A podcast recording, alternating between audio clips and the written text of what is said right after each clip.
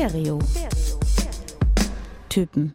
Helden der Musik erzählen ihre Geschichte. That's just straight directed to the hood. Die Menschen hinter der Musik. It's 100% me. Backstage, The essence of the Doors is like my fire. behind the scenes. Wir sagen immer ganz gerne Blumen Group und Lordy on Crack. Das sind wir. Es wird persönlich. Put your fucking money where your mouth is, man. Stereo. Typen. Ein Podcast mit Marc Mühlenbrock und Tillmann Kölner. Moin Marc. Tag Tillmann. Hello Hörers. Fresh zurück aus der Winterpause. Welcome back to Paradise City, Ehrenfeld. Gut, nicht schlecht. Ich könnte auch sagen Welcome to the Jungle. Auch gut. Und Also hard to hold a candle in a cold February rainy day. du blickst schon voraus, Ja. worum es hier geht. Es ist wirklich ein kalter, ähm, regnerischer Februartag. Ähm, und wir haben es schon angedeutet, worum es hier heute gehen wird. Schön, dass ihr wieder dabei seid. Ich freue mich auch, äh, dass ihr uns treu geblieben seid über diese, ja doch, nicht zu lange Pause hinweg. Unsere klassische Winterpause. Staffel 4 geht los. Ich kann es kaum glauben. Krass, ne? Also das vierte Jahr. Ist es das vierte Jahr überhaupt? Ja, doch, das vierte Jahr. Wahnsinn. Ja. Danke bis hierher fürs Zuhören. Ich freue mich auch. Super gut. Ja, heute Guns N' Roses. Ich freue mich auch wahnsinnig auf die Folge. Bevor wir das machen, ähm, schauen wir aber wie immer erstmal zurück. Back. Back. Ja, Feedback auf Feedback. euch. Ähm, ja, also ich muss erstmal sagen, was war das denn für ein Post? Dieses, äh, dieses Zitat von My Bloody Valentine, was, was wir jetzt neulich noch bei Instagram gepostet Ah, ja, ja, genau. haben. Äh, most liked, durch die Decke gegangen für unsere Verhältnisse. Ja, wir, also unsere Analysten in äh, Silicon Valley haben uns versucht, ein Ergebnis zu, spiel, äh, zu spiegeln, warum das so erfolgreich war. Wir wissen es nicht. Es ist einfach natürlich eine Kultband, das ist klar, aber wir hatten ja schon mal was zu denen gepostet. Ne? Die Lager der Liebesserver laufen auf Hochtouren, seitdem Mhm. ihr irgendwie dieses Foto geliked habt. Dadurch ist auch der Lukas äh, auf uns aufmerksam geworden, also hat dann auch die My Bloody Valentine Folge äh, gehört, beziehungsweise er kannte uns, hat uns vorher aber nie angeklickt. Das hat er damit revidiert und ähm, war ganz begeistert, dem sehr gut gefallen.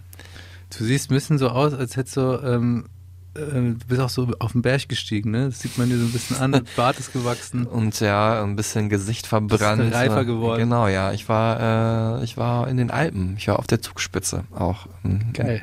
Mehr davon dann auch soon, fotomäßig. Be bevor wir abschweifen, wollen wir heute gar nicht, weil wir haben keine Zeit, ne? Nee, es Wir wird so krass. Also ich habe, ja, gleich mehr dazu.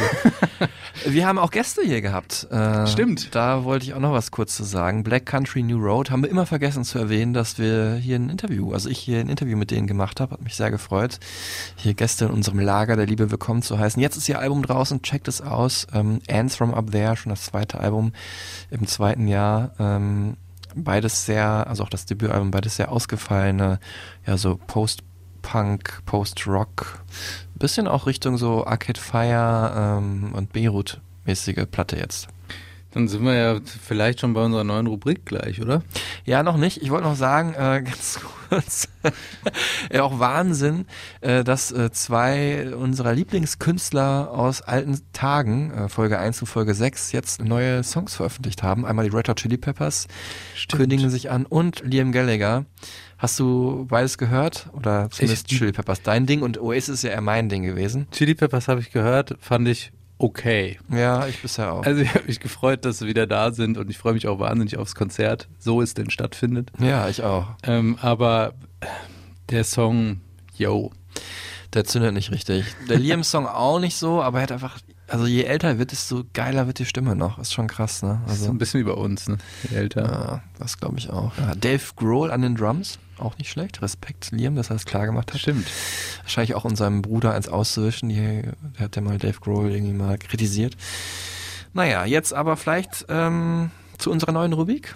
Ja, ähm, wir hatten ja gesagt, wir machen jetzt nicht mehr unbedingt eine aktuelle Empfehlung, eine Mhm. Recommendation. Es gab Leute, die gesagt haben, es ist vielleicht auch okay, wenn man ähm, jetzt nicht was Aktuelles nimmt, weil wenn man die Folge dann in zwei Jahren hört, dann ist es halt nicht mehr aktuell. Und deswegen habe ich mir ausgedacht, die verschollene Inselplatte. Ein äh, Kofferwort quasi, ein Portmanteau, ähm, weil einerseits verschollene Platte, ähm, das ist natürlich super subjektiv zu sehen, aber vielleicht ein Album, das nicht jeder kennt, eine Band, die man nicht so mitgekriegt hat, äh, die eher so in der, nicht mal in der zweiten, sondern eher in der fünften Reihe stand, aber uns, dir und mir jeweils sehr ans Herz gewachsen ist. Und dann andererseits auch eine Platte, das ist immer so dieses, dieses Bild, das man zeichnet, welche Platte würdest du mit auf eine einsame Insel nehmen? Und das passt natürlich auch gut, verschollene Insel. Ähm, und diese Platte würde man mit auf diese Insel nehmen, nämlich weil sie so gut ist. Und ich habe dir versprochen, ich werde mir einen Titel dazu ausdenken. Habe ich doch schon, verschollene Inselplatte. Ja, aber es muss ja entweder ein Wortspiel oder eine Alliteration sein. Deswegen nenne ich es Stereotypen Schatztruhe. Ah, okay, darüber reden wir noch. Die öffnen wir jetzt so.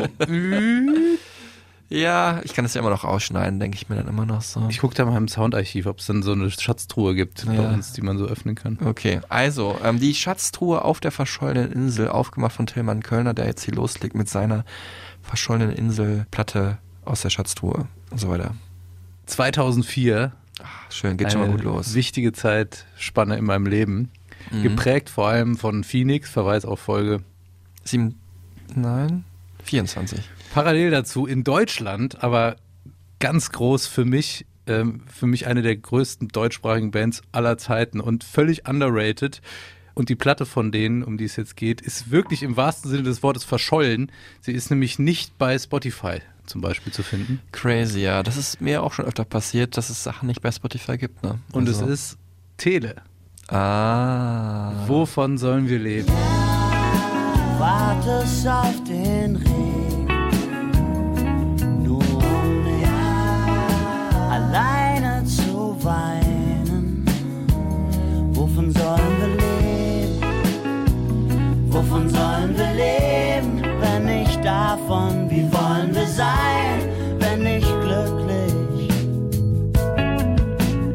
Streicherarrangements, äh, schlaue, gewitzte, aber auch sehr ähm, emotionale, mich damals berührende Texte von Sänger und Texter Francesco Wilking, der jetzt bei Die höchste Eisenbahn zum Beispiel auch oder der Crookie Gang äh, zu hören ist. Eine Platte, die mich damals im Mark erwischt hat, als ich auf meiner Fensterbank in Frankfurt-Sachsenhausen saß mit einer Flasche Rotwein auf und dachte, warum ist das nicht eigentlich ein Riesenthema? Und jeder spricht die ganze Zeit von Tele.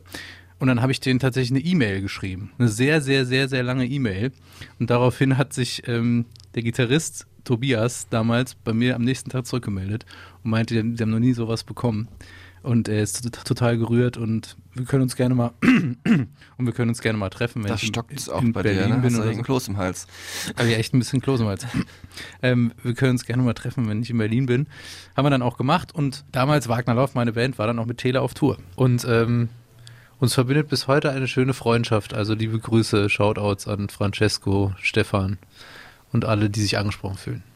Danke dir, Tillmann, für diesen schönen Exkurs ins Jahr 2004, diese schöne Zeitreise. Bei mir wird's gar nicht so ähm, persönlich. Das fand ich auch schön, dass du das äh, so mit deiner Biografie verknüpft hast.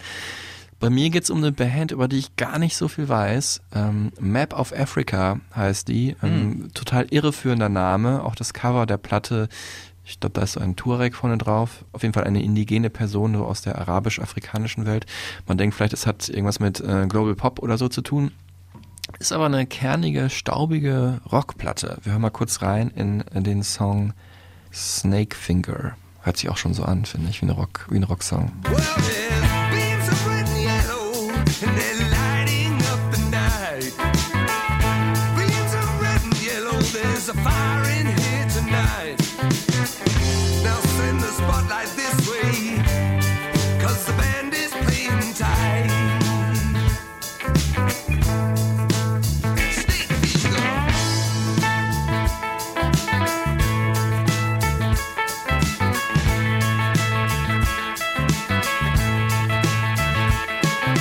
du drauf gekommen, als du bei Slash Snake Pit bei der Recherche nochmal rechts abgebogen bist, oder? Nee, ich bin drauf gekommen durch die wunderbare Sampler-Serie ähm, Late Night Tales. Oh, die ist super. Unfassbar, da kann man, also das, wer es nicht kennt, ähm, viele von euch werden es kennen, da kompilieren halt, ja, berühmte oder zumindest bekannte Bands, Künstler, Künstlerinnen, ähm, ihre Lieblingssongs für die nächtlichen Stunden, also in welche Richtung das auch immer gehen soll, Party, romantisch, allein im Mondlicht oder so weiter. Und äh, da sind immer sehr, ähm, also die sind auch immer angehalten, sehr außergewöhnliche oder sehr rare Sachen da mit drauf zu bringen. Das haben in diesem Falle gemacht Django Django. Oh ja, schön. Äh, wunderbare äh, Indie-Band aus äh, Schottland. Und da habe ich den Song Bone entdeckt, den ich auch großartig finde. Jetzt gerade haben wir Snake Finger gehört, wie gesagt. Und dann habe ich ein bisschen versucht, über diese Band zu recherchieren. Map of Africa habe gesehen, die haben nur eine Platte rausgebracht, die eben auch Map of Africa heißt. Äh, eine totale kommerzielle Katastrophe, weil ähm, vielleicht auch, weil die beiden Protagonisten der Band äh, kommen übrigens beide aus Cambridge und äh, zumindest der Sänger hat aber größtenteils seines Lebens in den USA verbracht. Sind eigentlich ein Elektronikprojekt vorher gewesen, also beziehungsweise haben in verschiedenen anderen Elektronikprojekten auch unabhängig voneinander gearbeitet und haben gedacht, wir machen jetzt mal so eine kernige, staubige äh, Südstaaten-Rockplatte, die ich natürlich heute auch ausgewählt habe, wegen unseres äh, Folgenthemas Guns N' Roses. Und ähm, ja, und die CD habe ich mir natürlich besorgen müssen für einen sehr hohen Preis dann äh, bei Discogs entdeckt und oder bei eBay dann ersteigert, äh, aber es war es wert. Also diese, diese Suche musste auch ein Ende finden und äh, ich höre mir die Songs immer noch gerne an. Die Platte ist aus dem Jahr 2007 und ich habe sie wirklich auch erst so vor gut fünf, sechs Jahren entdeckt.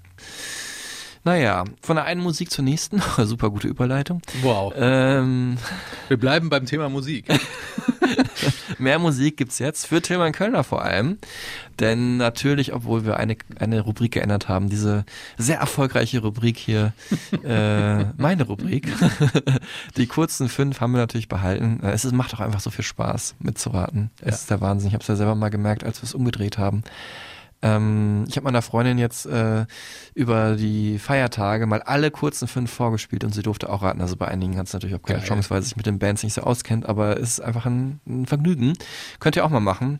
Vielleicht stellen wir noch mal eine Folge zusammen mit allen kurzen fünf hintereinander geschnitten auch. Das ist auch ein totaler Mindfuck Das ist übrigens. sehr gut, ja. Habe ich auch mal gemacht. Drehst du durch. Geil.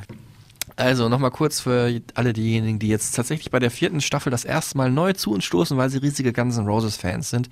Pommesgabel, Grüße gehen raus. Ja, ich habe fünf der größten Songs von Guns N' Roses in diesem Falle zusammengeschnitten, aber wirklich nur eine Sekunde jeweils aus dem Song rausgenommen und das dann auch noch blitzschnell hintereinander geschnitten. Das heißt, Guns N' Roses Fans werden diese Songs alle kennen, aber ob sie sie erkennen und so schnell bestimmen können, das ist wirklich eine Aufgabe für die Blitzmerker unter euch. Tilman Könner ist ein semi-großer Fan. Doch, riesen, also mein Bruder war der größte Fan. Mhm. Der hatte seine, hatte so äh, Iron Maiden, Megadeth und auch Guns N' Roses Fahnen damals noch, Mhm. hatte man ja, im Zimmer hängen. Und dadurch äh, wurde ich stabil beschallt von nebenan, während ich Public Enemy Texte rausgeschrieben habe. Hat mich das immer genervt. War so ein bisschen wie bei Walk This Way, bei diesem Aerosmith-Video und Run DMC, wo ich dann Durch die Wand durch. genau die Wand eingeschlagen mit meinem Skateboard und dann stand ich mit meinem Bruder da und wir waren auf einmal eine Crossover-Band. So Ja, aber ich glaube, in einem Video schlägt der Steven Tyler die Wand ein. Steven ne? mit Tyler dem schlägt die Wand Mikroständer. an mit dem Mikroständer, genau. Ja, das ist auch, sah total realistisch aus, wie so die, die, äh, die, die Pappwand. ja, ja, äh, weiß, wie sagt man nochmal, die Ziegelsteine so auf, auf einmal da so völlig ohne Schutt und Asche so Die auseinanderbrechen. Styropor-Ziegelsteine. Ja. Na gut, langer Vorlauf. Jetzt gibt's die kurzen fünf für Tillmann Kölner und für euch natürlich auch zum Mitraten.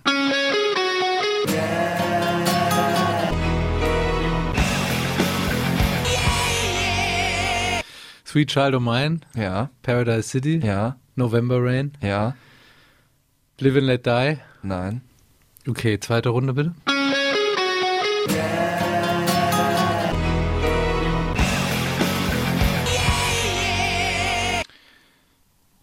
Don't Cry noch.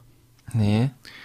Der Yeah Yeah, der am Ende, wo ist denn der her? Ja, genau. Ist der aus Kann natürlich aus vielen Songs stammen, ne? Yeah Yeah. Welcome to the Jungle. Ist nicht. Aber auch noch recht bekannt, der Song eigentlich. Jetzt der letzte, letzte Chance. Ja, Knuckle Heaven's Door noch, ja, oder was? richtig, ja. Ja? Ja, genau. Okay, gut. Ja, also vier von fünf. Der zweite war, äh, also tatsächlich waren das die beiden schwereren, weil das äh, Yeah, ähm, Einfach ein Signature-Move ist von genau, Axel Rose, ne? richtig. Und äh, der zweite Song war äh, Patience. Ja, Von, Patience. äh, also auch Toller Song. eine Lead-Single vom äh, zweiten Album, was ja so halb Compilation, halb Album ist, Guns N' Roses Lies. Ähm, schöner akustischer Song. Einer der schönsten, Ja, finde ich. Finde ich, finde ich auch. Wir hören jetzt nochmal die mittellangen fünf, die Auflösung quasi.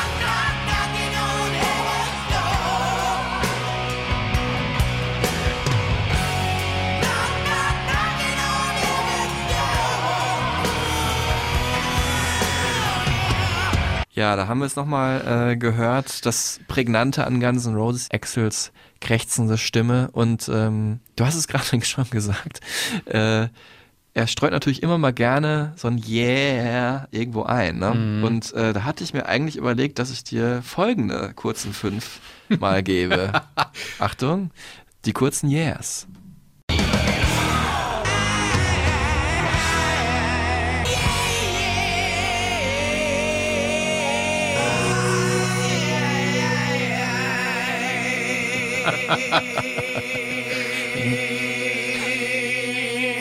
Das ist der ganz lange, ne? Ja. Warte. Den kennt man natürlich von Don't Cry. Und ist noch nicht vorbei jetzt.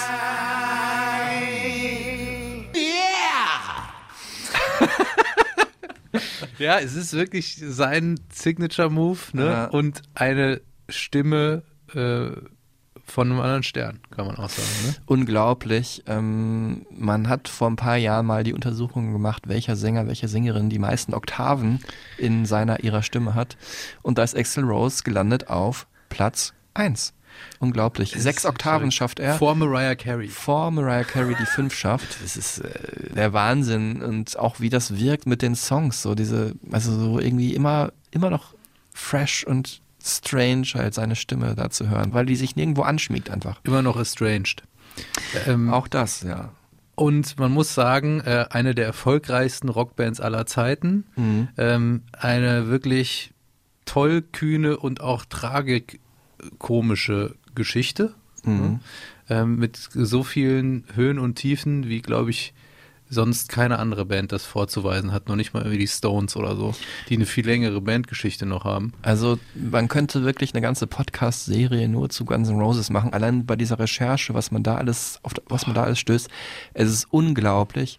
Wir werden versuchen, das hoffentlich wieder in unter 100 Minuten hier zusammenzufassen, damit es nicht zu extensiv wird. Es ist wirklich krass, ähm, was da alles passiert ist in der Bandhistorie. Also du hast es gerade gesagt, ja, die Rolling Stones schon erwähnt. Das ist natürlich so ein, man sagt immer so, die Rolling Stones der 80er, 90er Jahre waren, Guns N' Roses, ähm, ist tatsächlich vielleicht die einzige Band, die man da so ein bisschen vergleichen kann. So von der Attitüde her, auch vom Sound waren die wichtig für Guns N' Roses.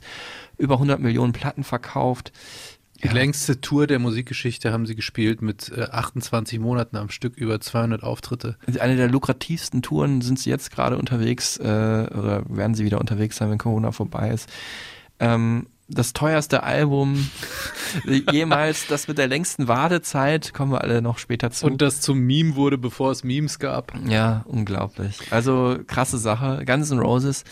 Auch diese Band, die fast comichaft einfach stilisiert ist durch ihre Charaktere. Ne? Ja. Axel Rose mit dem Bandana, dem Jesus-T-Shirt, das habe ich immer vor Augen. Ja. Dann so eine Leggings oder so ein Schottenrock. Das ist an. aus dem Knock in Heaven's Door Live-Video, genau. Genau. Ja, Und- ja Schottenrock, genau. Oder so eine, so eine Union Jack-Mütze. irgendwie Stimmt. oder? Und Slash mit dem Hut, Ja. den Locken da drunter, die Kippe guckt raus irgendwie und er ist versunken in seine Les Paul Gitarrensoli.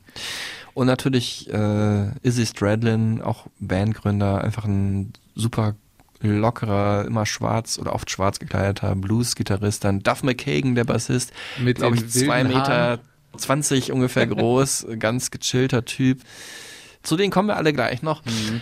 Für mich auch die Band wirklich, die ja faktisch dann Hard Rock am Ende, am Ende das große Finale geliefert hat. Da kommen wir auch in dem Finale unserer Folge hier dann zu, ähm, weil das natürlich ein sehr antiquiertes Genre ist. Aber man muss sagen, mit Use Your Illusion 1 und 2 haben sie dann am Ende wirklich so ein Meisterwerk geschaffen, dieser Ära. Natürlich hat die Band jetzt, gibt's jetzt auch ja wieder, wo die Songs einfach so gut waren, die Produktion so gut war, dass es halt über diesen Genres steht. Ne? Also es ist, man kann es bis heute, finde ich, gut hören, auch wenn die Songs natürlich auch immer noch alt klingen, aber nicht so alt wie vieles anderes an Hair Metal und. Sleaze Rock, was in den 80er Jahren kam, ne? von Zum Mötley Crew mit, auch. Ja, fällt mir immer auch als erstes ein. Ja, oder- Kiss. ja, so, Ja. das ist dann wirklich richtig alt, finde ich, ja. Naja, Guns N' Roses, the most dangerous band in the world, wie sie Auch selber das. sich tituliert haben. Auch sehr umstritten teilweise, auch Ja. inhaltlich, textlich. Also wollen wir auf jeden Fall auch nicht alles glorifizieren hier Mhm. blind, was da äh, gesungen bzw. geschrien wurde von Axel Rose. Ja, viel frauenfeindlich, viel auch homophob mal und ähm, auch rassistisch teilweise. Ähm, das soll jetzt nicht über der Folge stehen, aber wir wollen es auf jeden Fall nicht unerwähnt lassen. Genau. Ähm, Sex, Drugs und Rock'n'Roll wirklich äh, hat sich komplett durchgezogen in der DNA dieser Band. Mhm. Und äh, Axel lässt vielleicht gerade krachen. Noch. Wer weiß. Er ist vor kurzem 60 geworden. Happy Birthday, Axel Rose. Nachträglich. Und deswegen machen wir auch diese Folge hier. Also das ist der Anlass. Da kommt auch schon direkt die Polizei. Weiß nicht, ob ihr das hören könnt. Müssen wir kontrollieren, ob Ja. das alles mit rechten Dingen zugeht. Wollen wir Axel Rose hier erwähnen. Und äh, der andere Anlass ist, dass Slash mit seiner Nebenband ähm, Slash und Miles Kennedy and the Conspirators gerade ein Album rausgebracht hat. Ähm, am Tag, an dem wir auch diese Folge hier droppen, 11. Februar. Ähm, ja, und Slash ist auch deswegen der Anker dieser Folge, weil äh, er derjenige ist, den ich äh, mal interviewt habe. Axel Rose habe ich äh, nie getroffen. Ähm, der gibt auch super selten Interviews und wenn, wird es glaube ich auch strange, wobei strange ist ja auch oft interessant. Ähm, Slash habe ich mal getroffen und äh, da habe ich ihn direkt mal gefragt, ähm, was denkt er eigentlich darüber, dass er laut, weiß ich, ich habe damals irgendein Musikmagazin gefunden, wo er als zweitbester Gitarrist aller Zeiten bezeichnet Wow. wurde. Was denkt er darüber? I'm definitely not the second best guitar player. I that's that's a that's a compliment, but that's like almost an embarrassing compliment because the guys that that puts me in front of are the guys that I grew up listening to. This doesn't work that way.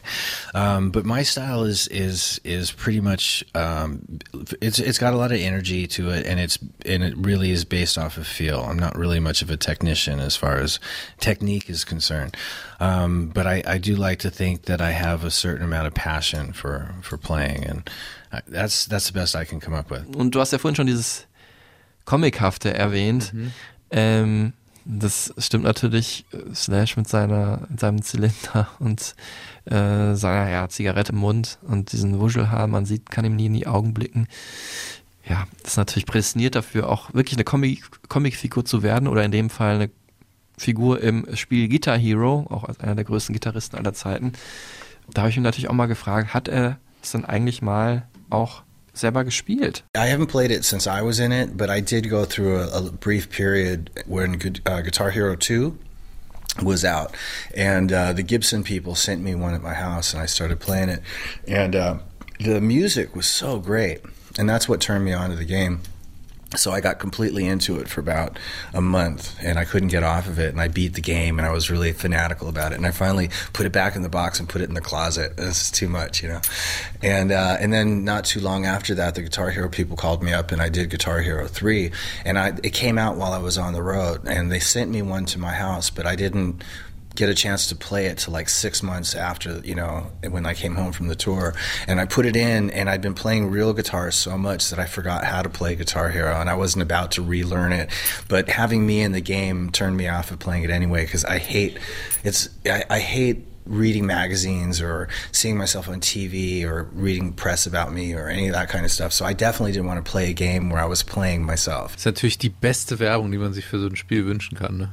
der da sagt. Mhm. Aber ich habe ihn mir auch ganz anders vorgestellt, stimmlich, ne? Ja. Also er ist, er ist ja sehr zugewandt und sehr so, ähm, er klingt so ein, wie ein netter Dude, mit dem man sich mal unterhält. Ich dachte, er wäre so ein Grummeliger, der überhaupt keinen Bock hat zu reden. Und Mhm. so. Wirkt wie so ein netter, mit dem man auch mal gerne ein Bierchen trinkt. Wie hast du ihn denn erlebt und wo und was? Unfassbar netter Typ. Also kann ich nur bestätigen, deinen Eindruck. Ähm, ich habe mich auch gefreut, ihn zu treffen. Das war vor ziemlich genau zehn Jahren, 2012 im April. Und er hatte damals auch eine Solo-Platte rausgebracht oder mit seiner Band.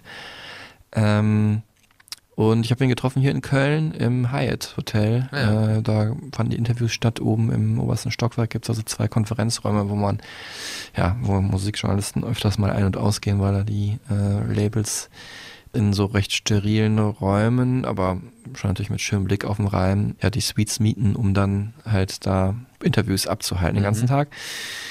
Er war wirklich so, wie man sich vorstellt, ne? Also die Haare wieder so, äh, so halb im Gesicht, wuschelig und er mit Sonnenbrille auf. Das gehört natürlich dazu, damit man ihm nicht zu tief in die Seele blicken kann. Und äh, ja, wie du es dir denkst, so schwarze Hose, ich glaube weißes T-Shirt hat er an, auch mit irgendeinem schwarzen Rock Verweis drauf. Ich weiß es jetzt nicht mehr genau, vielleicht war es einfach nur weiß.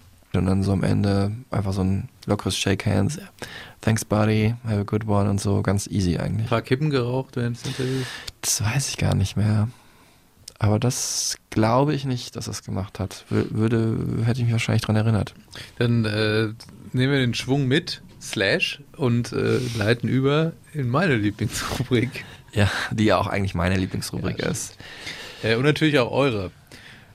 Den Fun Fact Fake Check. Tillmann Könner erklärt es nochmal. Drei Fakten über die Band, äh, Fun-Fakten im Idealfall, ähm, also spaßige und ähm, Sachen, die man jetzt vielleicht nicht unbedingt wusste, als Hardcore-Fan natürlich schon, aber äh, Mhm. nicht jeder.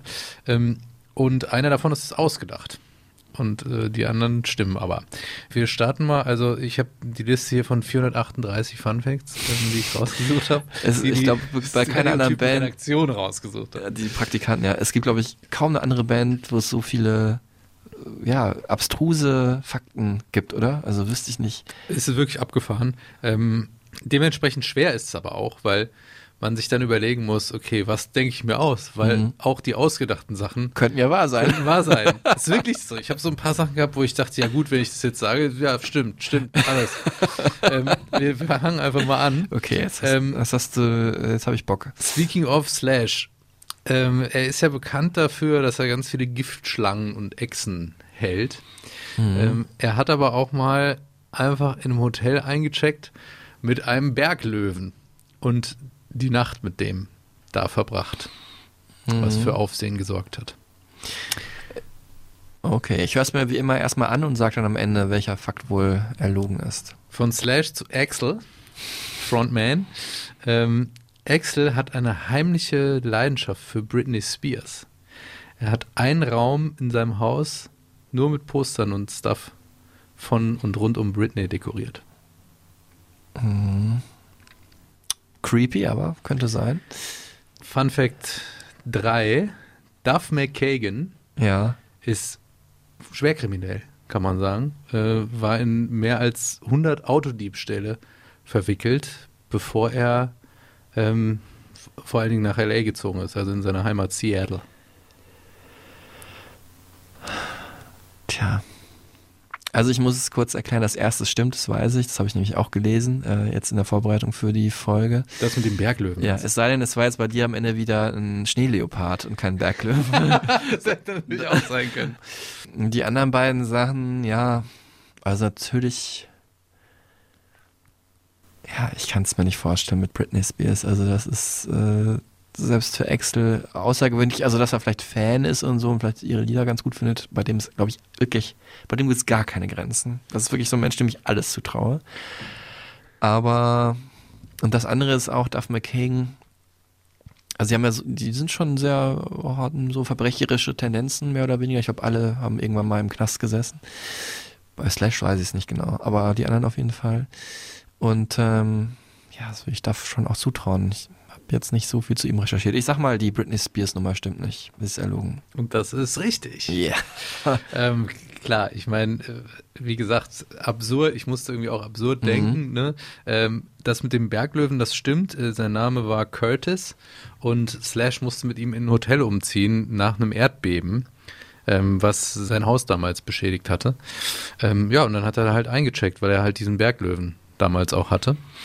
Ähm, dann äh, erstmal die Duff McKagan-Geschichte. Er war tatsächlich äh, in so einer Autoknacker-Gang irgendwie, auch in den tausend Bands, in denen er damals schon gespielt hat in Seattle, ähm, haben die halt dann gerne mal, wenn sie auf Konzerten waren und dann keine Bahn mehr gefahren ist, dann musste man halt ein Auto knacken. Und der erzählt dann auch so in dieser Doku, äh, mit dem Schraubenschlüssel konnte man BMWs einfach äh, anschmeißen damals. Break my windows. Und die haben sich die aber nur geliehen.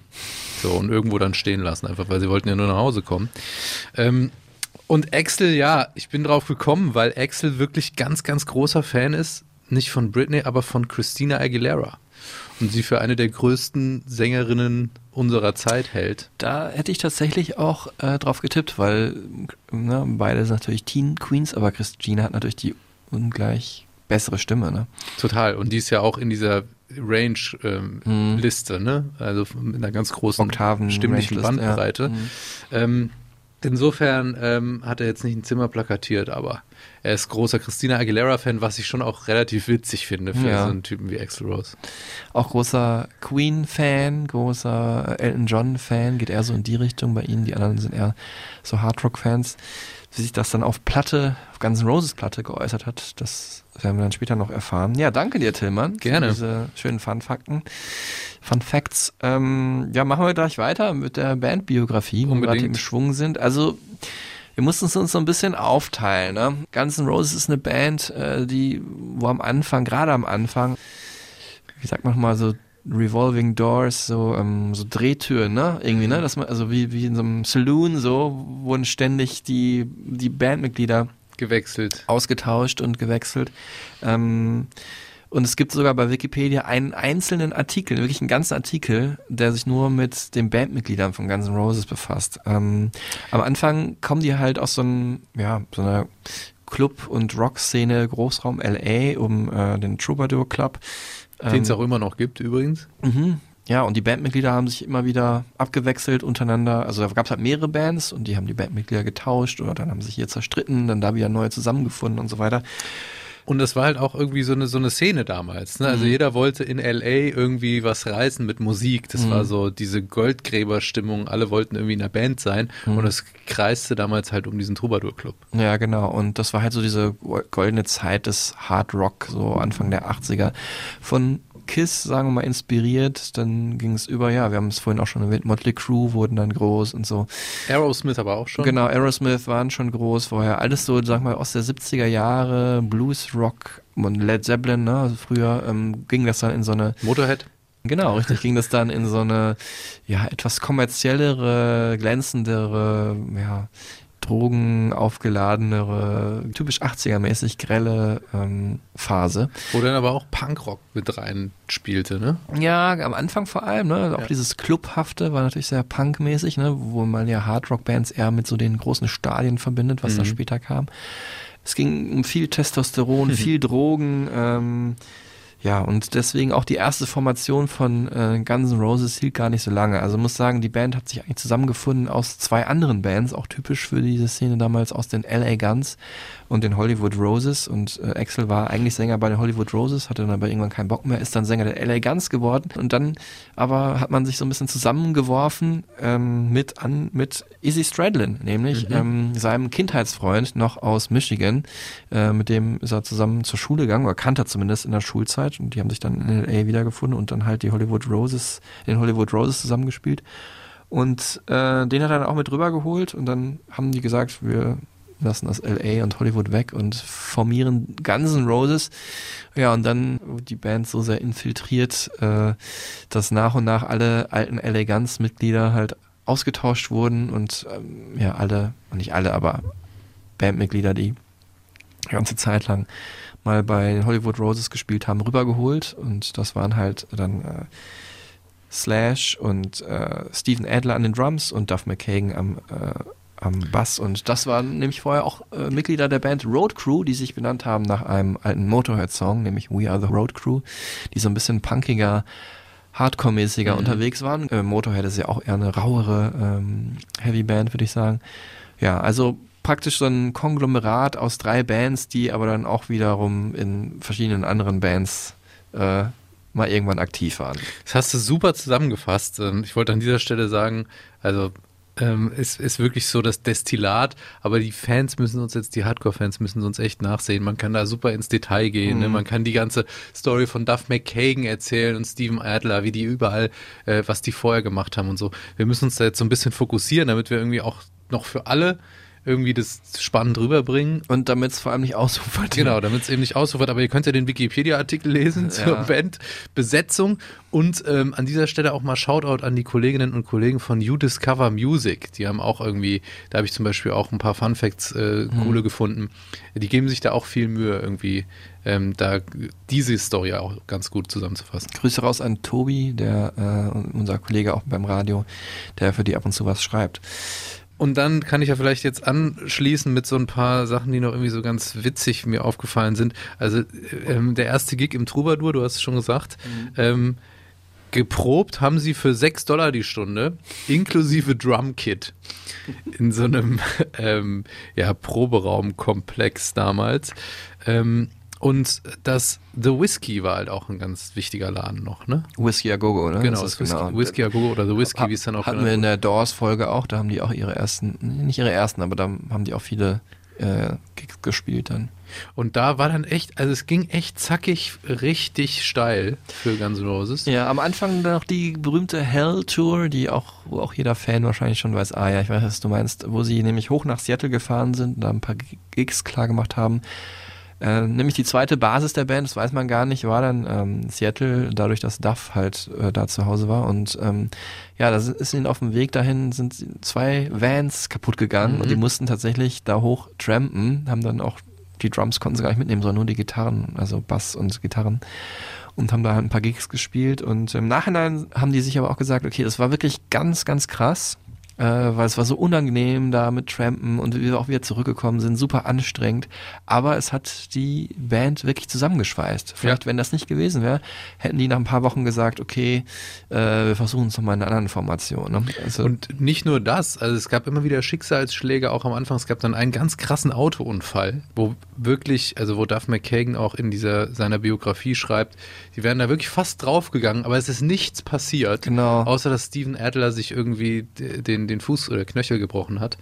Ähm, und das hätte auch direkt, also der große Anfang und das schnelle Ende von Guns N' Roses sein können. krass, ja. Und 1985 auch, direkt nach der Gründung.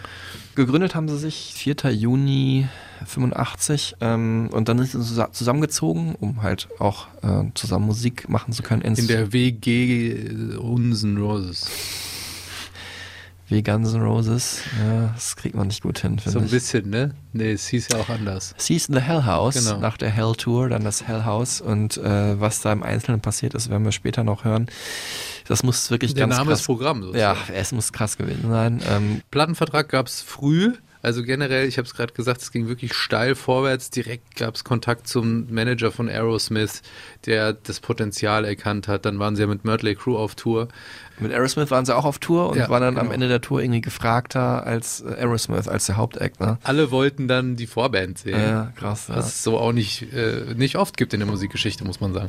Geffen, Ähm, das Rock-Label überhaupt, so, also sehe ich auch immer noch auf den ganzen äh, CDs von früher. Nirvana, Ja. Ne, Sonic Youth. Ja, alle Major Deals, die die ähm, vorher als alternative Kultur dann gemacht hat im Rock-Bereich.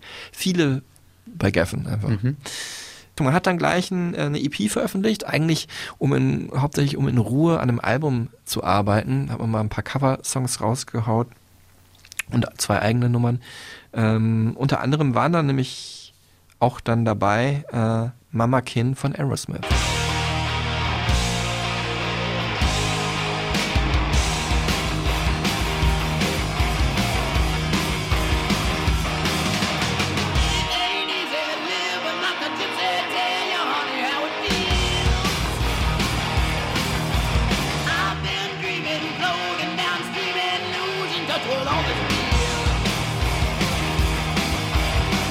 EP Live Like a Suicide.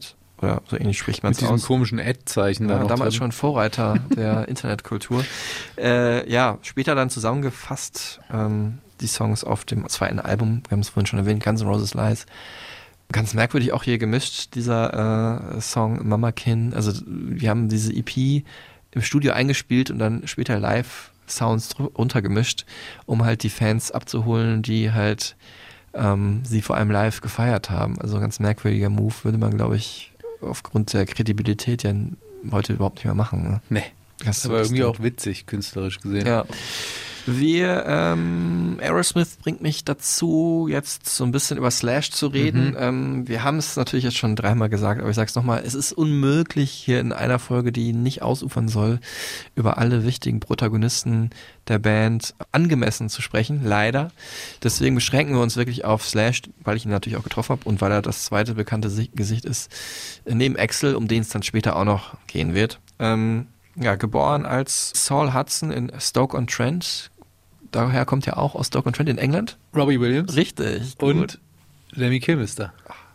Krass, krasse Sache, ne? Also so im Norden Englands eigentlich so ein absolutes Kaff, was auch nochmal so kaffig ist, dass es man vom Namen her nicht kennt, ne? Nottingham hat ja wenigstens noch so einen Fußballverein oder so. Oder Newcastle oder sowas. Ja, und auch ähm, eine künstlerische Familie, kann man ja sagen. Ne? Genau, ja. Anthony Hudson, ein englischer Jude, Maler und Illustrator, hat für Neil Young und Johnny Mitchell gearbeitet und ähm, auch er ist auch der Grund dafür, dass man immer jahrzehntelang überall gelesen hat, dass Slash Jude sei. Ist aber gar nicht. Ähm, das war immer also unter den bekanntesten, berühmtesten jüdischen Musikern war er immer dabei. Fand ich auch ganz bemerkenswert, dass äh, das nie hinterfragt wurde. Seine Mutter, äh, Ola Hudson, ähm, eine schwarze Tänzerin, äh, später äh, Fashion Designerin in L.A., hat für Janet Jackson Ja, nicht irgendeine, ne? ja, für Janet Jackson gearbeitet, John Lennon oder David Bowie, mit dem sie auch mal was hatte. Nicht nur mit dem gearbeitet, sondern auch gekuschelt. Genau. Wo wir uns hier gerade in der Nähe des Valentinstags befinden. Verweis auf Folge David Bowie, falls ihr nochmal Bock habt danach. 39 oder 38, ja. Ja, Slash ist dann natürlich auch in dieser, also die Eltern haben sich getrennt. Er wurde so ein bisschen so ein äh, Trouble Kid und ähm, hat Den aber Namen, den Namen hat er, weil er immer so ein bisschen hektisch unterwegs war, ne? Bekommen. Genau, ja, auch das vielleicht aus dieser Trouble Kid Zeit, weiß ich nicht genau. Also ADHS immer irgendwie auf der Suche Slash unterwegs. im Sinne von äh, ich muss schnell das machen, Slash das machen, Sla Mhm. Slash das machen und ja, Slash auch ein Ausdruck von Schnelligkeit. Ist aber natürlich auch in dieser Hollywood-Szene dann da groß geworden, ne? Also ähm, schon früh das Musikbiss und das Filmbiss kennengelernt, war ja auch in einer Klasse mit äh, Nicolas Cage Hm. und Lenny Kravitz. Wahnsinn. Krass, für den er ja später auch noch einen geilen Song geschrieben hat, oder zumindest das Gitarrenriff von diesem hier, ähm, Always on the Run.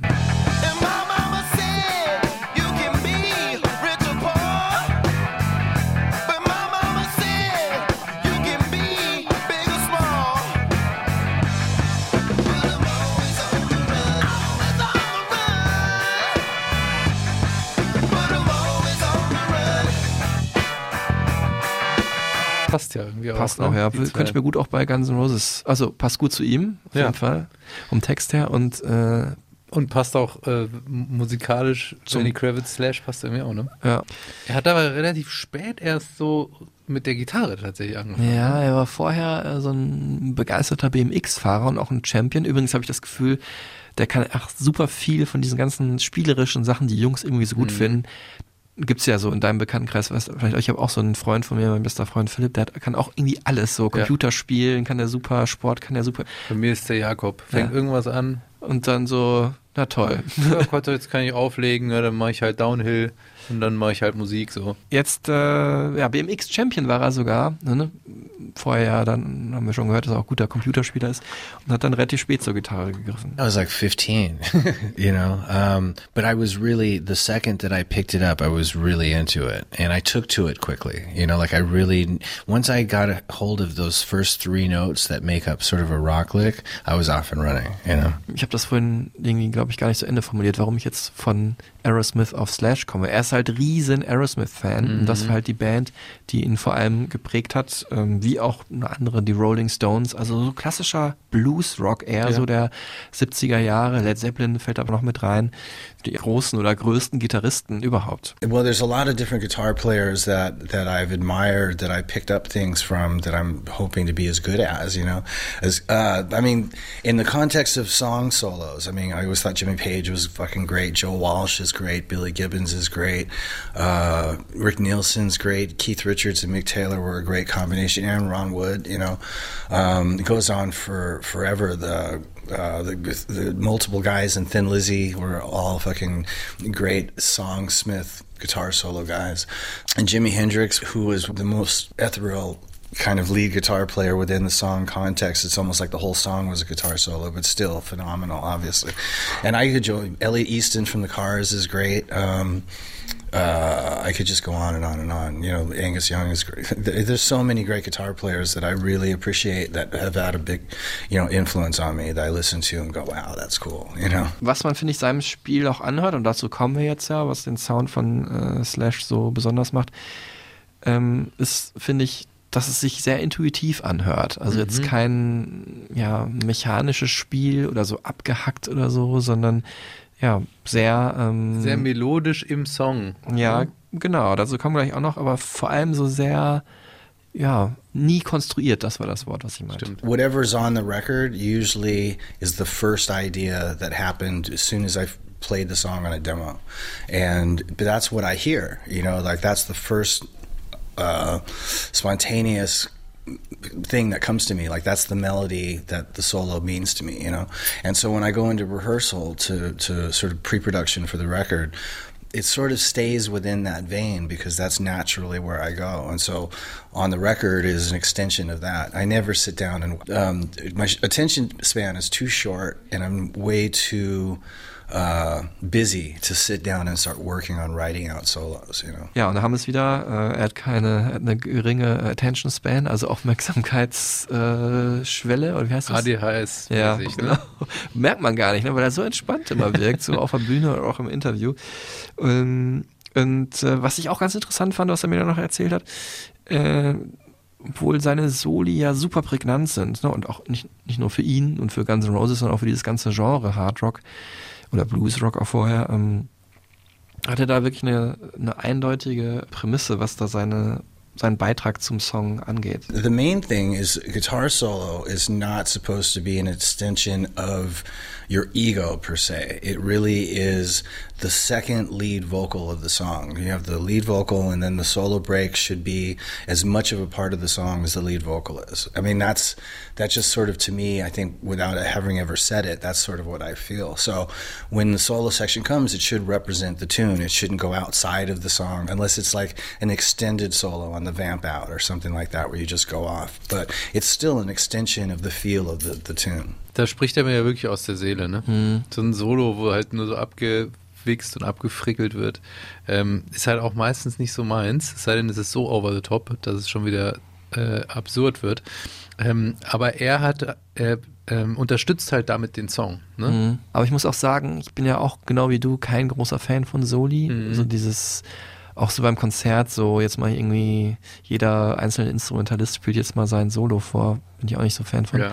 Aber man muss sagen, es gibt kaum eine Band, wo Soli besser reinpassen als bei Guns N' Roses und die Soli dann auch noch so gut sind. Ja, Also das stimmt. wahnsinnig äh, melodisch, einfallsreich. Ähm, Auch so prägend dann für den Song. Genau. Also so, dass man das Solo vielleicht eher kennt als irgendwie den, die, die Hook im Refrain. Ja, November Rain zum Beispiel. Oder wir hören jetzt nochmal rein in ähm, den Song, der ja auch eins, ne, ich bin ja riesen Riff-Fan. Ja, also so diese ständigen Wiederholungen, ich habe es oft gesagt, deswegen liebe ich zum Beispiel auch dann die Strokes oder Deswegen so. wiederholst du dich auch so gerne. Genau, ähm, ich bin ja riesen Riff-Fan, weiß nicht, ob du es weißt. Ähm, so die Strokes zum Beispiel, finde ich wahnsinnig gut. Und äh, ja, und deswegen kommen wir jetzt zu dem Song, den wir gerade schon kurz gehört haben, auch wieder eine Wiederholung. äh, Sweet Child of Mine, der eins der bekanntesten Riffs oder das bekannteste Riff hat von Guns N' Roses. Der hat dann natürlich aber auch am Ende im C-Part, wie der Musiktechnologe sagt, oder Musikologe sagt, auch ein sehr schönes Solo.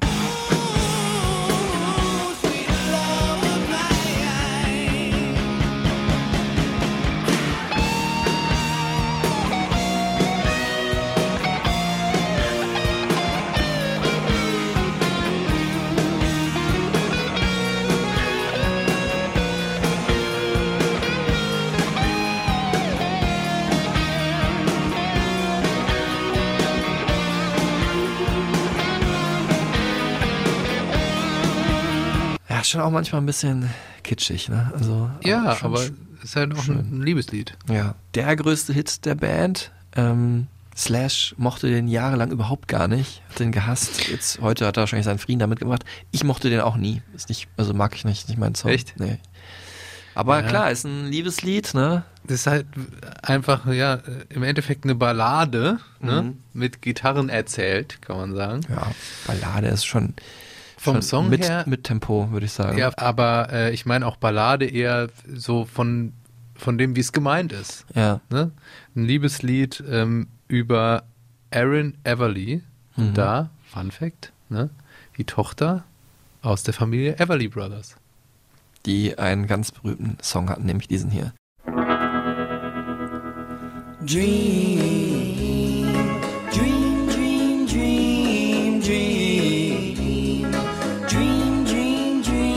Und jetzt sind wir bei Appetite for Destruction, Ja. wo du auch immer sagst, Good Appetite. Good das muss ich Appetite. auch mal an dich denken, äh, wenn wir essen gehen. Ja, Nummer eins Album direkt, muss man einfach sagen. krasse Platte und äh, abseits von diesem Liebeslied ähm, hat man der Platte auch angemerkt, das sind wirklich fünf absolute Rowdies, singen über Drogen, Sex, Gewalt. Ich meine, allein das Cover, das dann verboten werden musste, wo ähm, ja ursprünglich ja ein Art Drachenwesen einen Roboter angreift, der Menschen vergewaltigt. Also, und das aber in dieser typischen überzeichneten Heavy Metal Cartoon Hm, so Iron Welt. Maiden-Style. ja, wo dann irgendwie die Botschaft war, wir wehren uns gegen äh, die maschinierte, äh, technisierte Welt, die versucht, unsere Seele auszutreiben. Gut, gutes Statement. Also es war auch was dahinter. Es war jetzt nicht nur ein Ja, auch in der Zeit verhaftet, ne? Eine Mhm. durchaus äh, be begründete Angst Ja. der sich ankündigenden Digitalisierung. Ja. Und äh, eine Band, die natürlich Rockmusik, die aus den 70ern stammt, äh, nochmal neu auflebt, aufleben lässt, vermutet man natürlich eher in der Richtung, dass sie aller Technologie kritisch gegenübersteht. Ähm, ja, es ging auch gleich gut mit Hass los oder mit Wut im Bauch. Äh, Welcome to the Jungle. Welcome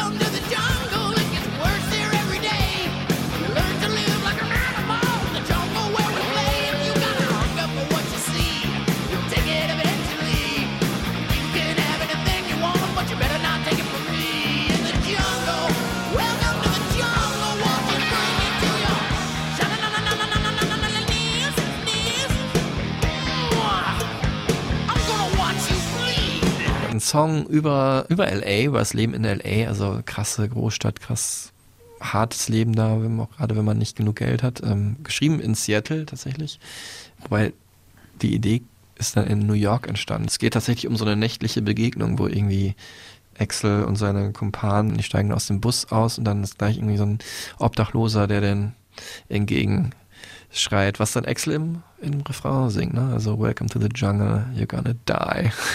um den Jungs halt so ein bisschen Angst zu machen. Auch nette Begrüßung, aber so ist halt das taffe Leben in einer amerikanischen Großstadt. Mhm. Und äh, das aber halt auch direkt in so einem sehr griffigen Gewand verpackt. Ich damals als jemand, der zum Beispiel mit Megadeth und so nichts anfangen konnte und auch Iron Maiden natürlich auch wieder so ein bisschen eine Aversion hatte, weil mein Bruder das gehört hat und ich mich abgrenzen musste. Mhm.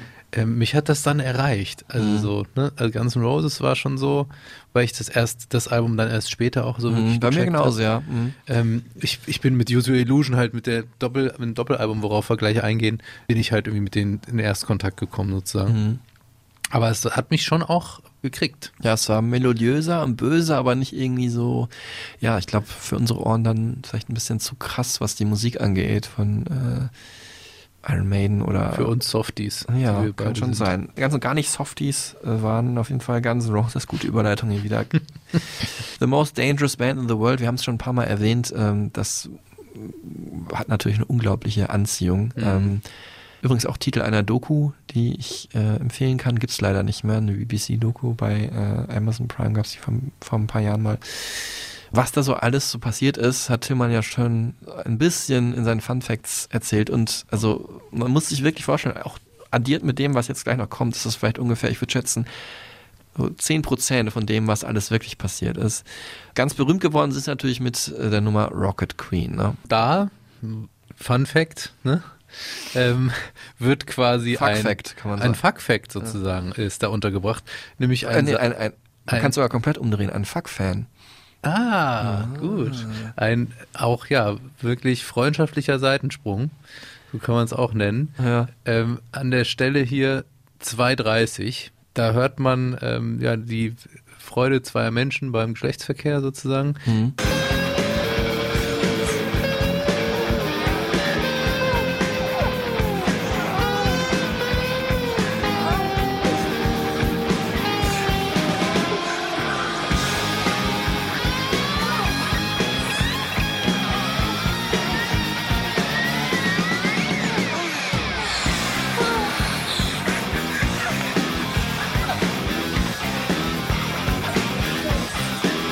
Ähm, ist auch wirklich eine echte Aufnahme und zwar Axel Rose mit Adriana Smith, ähm, damals Freundin von Bandkollege Steven Adler. Ja, und das ist auch so eine klassische Geschichte, ne? Steven Adler natürlich, wie jeder junge Mann wahrscheinlich in diesem Rockzirkus auf einmal super erfolgreich. Ihm fliegen die Groupies in die Hose sozusagen und hat sie dann auch ein paar Mal betrogen und dann rächt sie sich an ihm, natürlich wie am besten, indem sie mit einem anderen aus der Band rummacht. Ne? Axel hatte sie dann halt aber auch dann wirklich rein äh, künstlerisch, aus künstlerischen Gründen gefragt, ob sie mit ihm Sex haben wollen würde in ähm, diesem ja, Recording Booth, der Aufnahmebox, wo er seinen Gesang einsingt, um halt dem Song irgendwie noch so einen besonderen Edge zu verleihen. Das ist wirklich Wahnsinn. Und das haben die ja wirklich aufgenommen, diese zehnminütige Nummer. Und Steven Adler, wie fand er das eigentlich? Weiß man nicht so genau. Fand scheiße, aber das war, war dann halt War irgendwie, egal. war dann irgendwie so, ne? Also, Gehörte zum Lifestyle dazu. Da hat man die Frauen geteilt und die Heroin, Na, den ne. Heroinlöffel sozusagen. Ja. Ne? ähm, ja, ich schätze mal wirklich Guns N' Roses damals haben wahrscheinlich mit hunderten Groupies rumgemacht, haben auch teilweise Frauen ausgeraubt, äh, während dann äh, die in, im Hell House nämlich drin waren, in ihrem Headquarter in LA und äh, ja, andere Bandkollegen hatten mit denen Sex. Ähm, und äh, dann haben die so die Taschen durchsucht nach Geld für Drogen und sich dann auch kurzzeitig versucht im, im Drogengeschäft. Das war natürlich noch alles in der Zeit, bevor sie äh, berühmt und, Riesen Superstars mit und erfolgreich wurden und Geld hatten. Ne? Konten wurden. Mr. Brownstone hier ist natürlich ein Song, der diese Heroinsucht thematisiert. Ja, also Brownstone benannt nach dem braunen Brocken Heroin.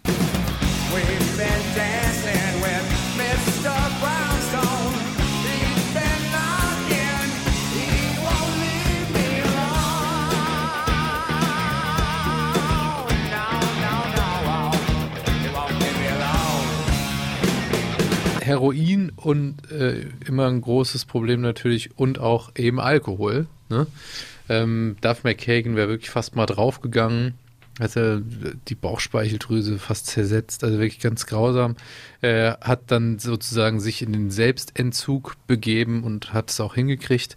Ähm, wie ist es eigentlich mit Slash? Also hat er jetzt dann Whisky getrunken? Wo die Jack Daniels Flasche, die gehört ja eigentlich zu diesem Cartoon-Character Slash irgendwie dazu, ne? Ja, er hat ja mal so ein Foto auch gezeigt, oder als ein Musikmagazin bei ihm zu Hause war, wo wirklich so eine ganze Wand voller Jack Daniels Flaschen waren, voller leeren Flaschen, Mhm. die er alle getrunken hat. Tausend, wirklich. Ich weiß nicht über was für ein Zeitraum, weil der war nicht so lang. Und ähm, zum Beispiel jetzt, äh, ich hatte gesehen, dass noch, äh, ich hatte jetzt auch noch so ein Interview vom Label zur Verfügung bekommen, was wir jetzt im Endeffekt aber gar nicht brauchten, wo dann auch so ein Videocall stattfand mit Slash. Da waren im Hintergrund dann so Dinosaurier-Sammelfiguren, so Plastikdinger, ne? weil er ja auch großer, du hast gesagt, Lego-Ahn und Echsen-Fan ist. Ja. Ne? Übrigens auch wieder Verweis zum Lizard Exe King. Rose. Lizard King The Doors, dachte ich eigentlich, Jim Morrison.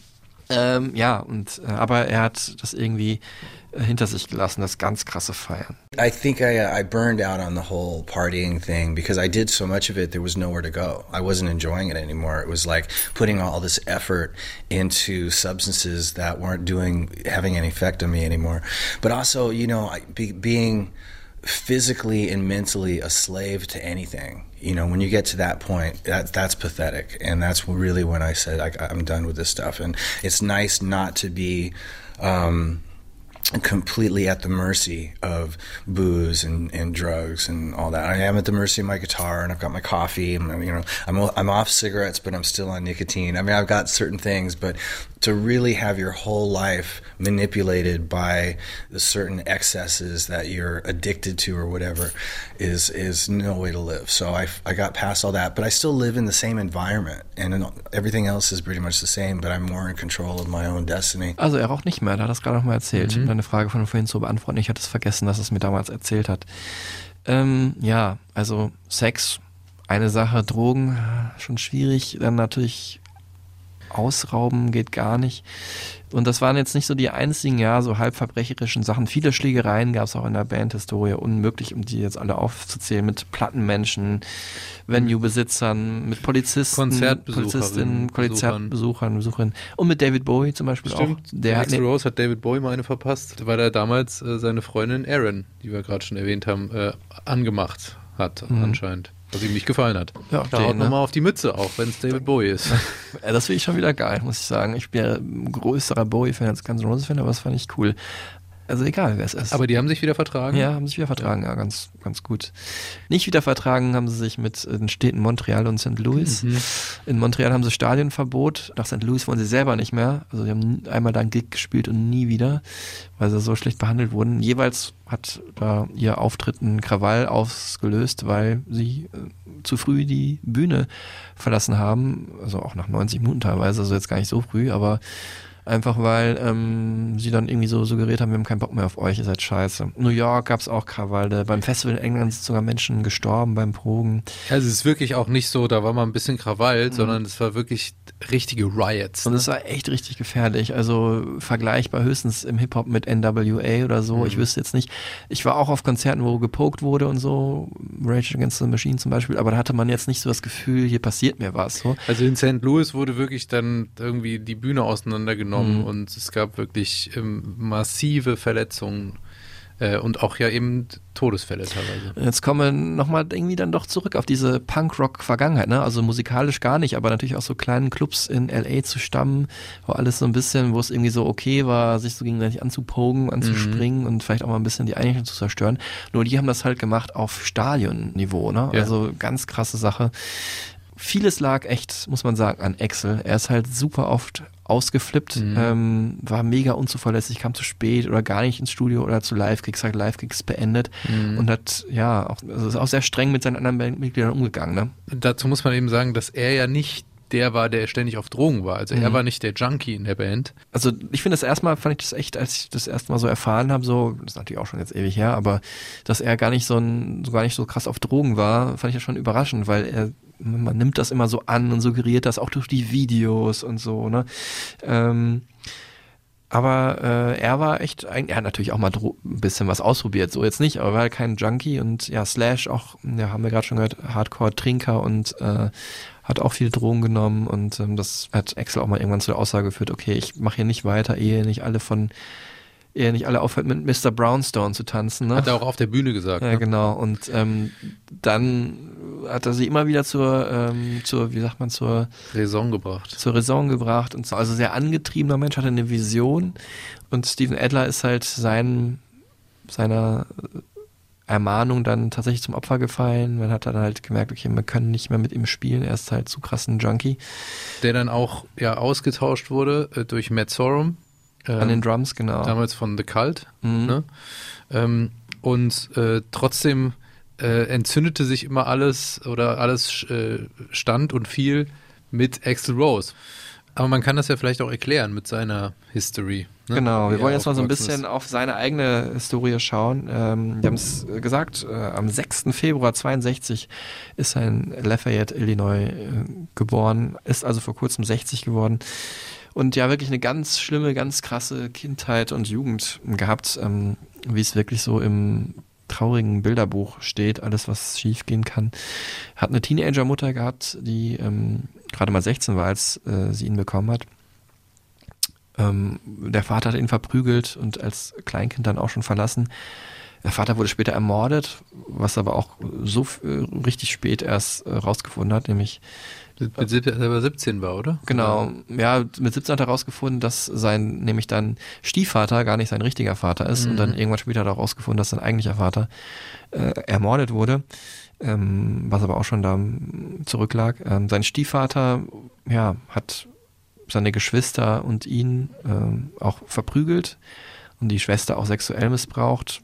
Dazu passt irgendwie traurigerweise, wo ich dann niemandem irgendwas unterstellen will, dass der andererseits dann auch super krass religiös war äh, in der Pfingstgemeinde. Ähm, super christlich und streng. Es gab kein Fernsehen, keine Musik. Ja, auch keinen Kontakt mit Mädchen durfte Axel haben. Alles war böse, alles führte in Versuchung, lenkte von der Religion ab. Ja, und dann, wie es dann immer so ist, dann wird man als Teenager dann total rebellisch, ne? Und ähm, vor allem hat er das halt dann gemacht, als er herausgefunden hat, wie so sein Vater, was so sein Vater für ein Typ war. Abgesehen davon, dass er auch ein schlechter Vater war, war er natürlich aber auch irgendwie so ein rebellischer Typ, anders als sein Stiefvater. Und Axel kam dann halt selber in ähm, den Knast wegen Drogen oder Schlägereien. Ist dann nach L.A. gegangen, weil natürlich in Illinois man das nicht so freigeistig sein kann wie in Kalifornien. Ähm, ja, und hat sich dann 82 Axel genannt, nach dem Namen seiner, einer seiner ersten Bands. William Bruce hieß er. William Bruce, genau, das Ja. habe ich gar nicht gesagt. William Bruce Rose heißt er. Also, nicht also, aber ich glaube tatsächlich ein unfassbar schwieriger und auch sehr streitbarer Typ. Also ein paar Sachen, die da so ganz krass gegenüberstehen. Hat sich super gut, immer wahnsinnig gut um Kinder gekümmert. Äh, auch ähm, wenn er jetzt zum Beispiel der Stiefvater war, mal eine Zeit lang ja, mit Stephanie Seymour zusammen. Ähm, weil Die er, man im, äh, November Rain Video auch sieht. Ne? Genau, dazu kommen wir dann gleich noch, weil er ja selber auch ähm, keinen Vater so richtig hatte oder nur, nur schlechte Väter hatte. Dann allerdings in einem Song äh, One in a Million auf Guns N' Roses Lies wird er super rassistisch, benutzt auch das N-Wort und textet homophob, so sehr, dass auch ähm, alle Fans von Queen, die auch ähm, selber homosexuell sind oder zumindest äh, solidarisch sich zeigen mit Homosexuellen, gesagt haben, der soll hier beim Queen Tribute Konzert auftreten, als Freddie Mercury gestorben war, bitte nicht. Ja, ganz krasse Sache, ähm, dieser Song. Und hat er sich auch, hat er sich schon distanziert, aber nicht ausreichend, wie ich finde. Ja, dann hat er aber auch, muss man ja sagen, was Gutes, Donald Trump total kritisiert und äh, einen Brief an, glaube ich, die indonesische Regierung war es geschrieben, doch die Todesstrafe bitte abzuschaffen. Dann aber war auch unzählige Male wegen Körperverletzung angeklagt. Ja, hat sich dann irgendwann äh, seinen Psychosen gestellt und wie das aussieht, wenn Axel Rose das macht, das sieht man tatsächlich ja in den Musikvideos, in dieser wunderbaren Videotrilogie Don't Cry, November Rain und Strange, äh, wo er erst ja irgendwie Stephanie Seymour heiratet, das Model, also im echten Leben auch ein Model und war dann auch seine Freundin, waren aber auf jeden Fall nicht lange zusammen. Und da sieht man, wie es ist, wie er so Pillen nimmt gegen, ja, vielleicht sein manisch-depressiv sein oder bipolar sein, wie man heute sagt. Ähm, hat auf jeden Fall in Therapien seine Kindheit verarbeitet, aber so ganz verarbeiten kann man das halt auch nicht. Und er hat es dann auch, das war das Besondere dann an den Alben, über die wir jetzt sprechen, Use Illusion, in seinen Songs verarbeitet. Also vorher war die Musik eher so Ablenkung, ein Ventil, Es ging um Drogen, Frauen und auch Gewalt eher, aber alles eher mit so einem exhibitionistischen, positiven Vibe oder zumindest aggressiven Vibe. Aber ab dann kam nämlich auch dann der äh, Blick nach innen, nämlich User Illusion 1 und 2. Ähm, das Cover zeigt es schon so an, ist ein altes Gemälde von Raphael gewesen, wo mehrere Philosophen drauf sind und ein estnisch-amerikanischer Grafiker hat sich halt diese beiden da rausgepickt und die halt äh, ja in verschiedenen Farben aufbereitet, die dann das dann ganz Roses für ihr Cover benutzt haben. Also Philosophen auf dem auf diesem Albumcover, auf dem anderen waren es ja noch irgendwelche Roboter und Comichaften irgendwas. äh, Mörderfiguren oder sowas. Also schon auch ein, eine Abänderung. Und ja, Roboter, da muss man natürlich aber auch immer dran denken bei Guns N' Roses an den Terminator. Stimmt, ja.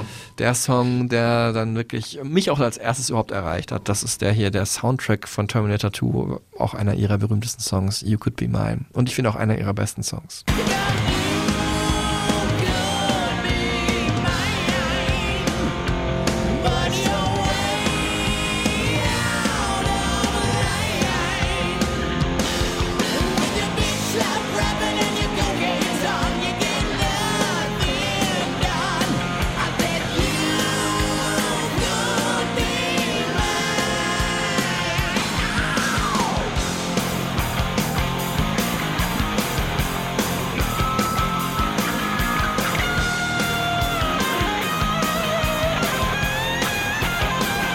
1991 auch das Jahr der ganz großen Releases. Wir haben es hier schon mal ähm, erwähnt. Mhm. Äh, Nirvana, äh, Blood Sugar Sex Magic von Red Hot Chili Peppers. Metallica. Äh, Metallica. My Bloody Valentine auch. My Bloody Valentine auch. Also Pearl Jam, ja. eins der wichtigsten Jahre in der Musikgeschichte für unsere Generation auf jeden Fall. Genau. Und es war die Platte, also eine der Platten meiner Jugend. Ich muss sagen, auch wenn die anderen, die wir jetzt gerade erwähnt haben, viele andere, die wir jetzt gerade erwähnt haben, dann in meinem späteren Leben, wo ich dann ja a proper Teenager war, da war ich noch ein bisschen jung vielleicht dafür, äh, eine größere Rolle gespielt haben, war, war das wirklich dann Musik, die ich zu der Zeit viel gehört habe, weil ähm, dass meine Freunde halt viele gefeiert haben. Mein Kumpel Ulf hat mir dann Jahre später, ein, zwei Jahre, drei Jahre später, wo er dann eher so Hardcore-Punk gehört hat und Guns N' Roses ihm zu weich waren, mir die CDs auch verkauft.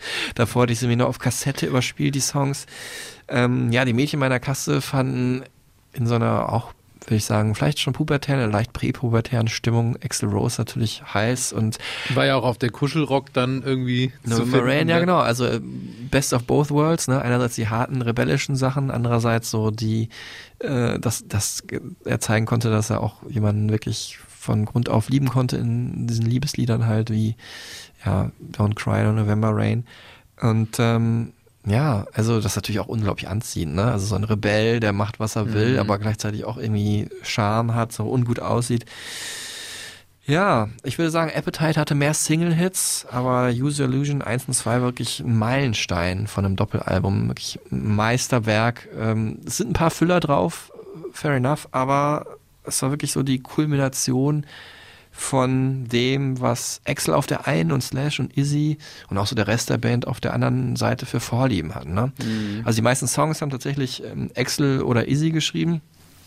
Und das waren eben, äh, was so Izzys Seite angeht, klassischer Bluesrock, weiterhin Südstaatenrock, Hardrock mit geilen Riffs und Soli, ja, immer noch inspiriert so von Rolling Stones oder Aerosmith. What I prefer is no matter what, if it's if it's rock and roll stuff or if it's pop stuff or blues, whatever. I like to um, do what I do. I don't like what I do being messed with by the engineer. Like I like to sort of adapt my style to whatever it is that I'm playing, but I don't like to be dicked around with uh, technology. Um, you know, I, I can. I like the guitar to stay like a guitar. Ich denke da an Songs wie Bad Obsession, Pretty Tied Up, ähm, Don't Damn Me. Ich fand auch Dustin Bones immer super, ein super bluesiger Song. Einer der wenigen Songs auf der Platte, die Izzy gesungen hat. Also, das heißt wenig, es waren drei, vorher gab es gar keinen, glaube ich. Oder hier Double Talking Jive, den höre ich heute immer noch gerne. Double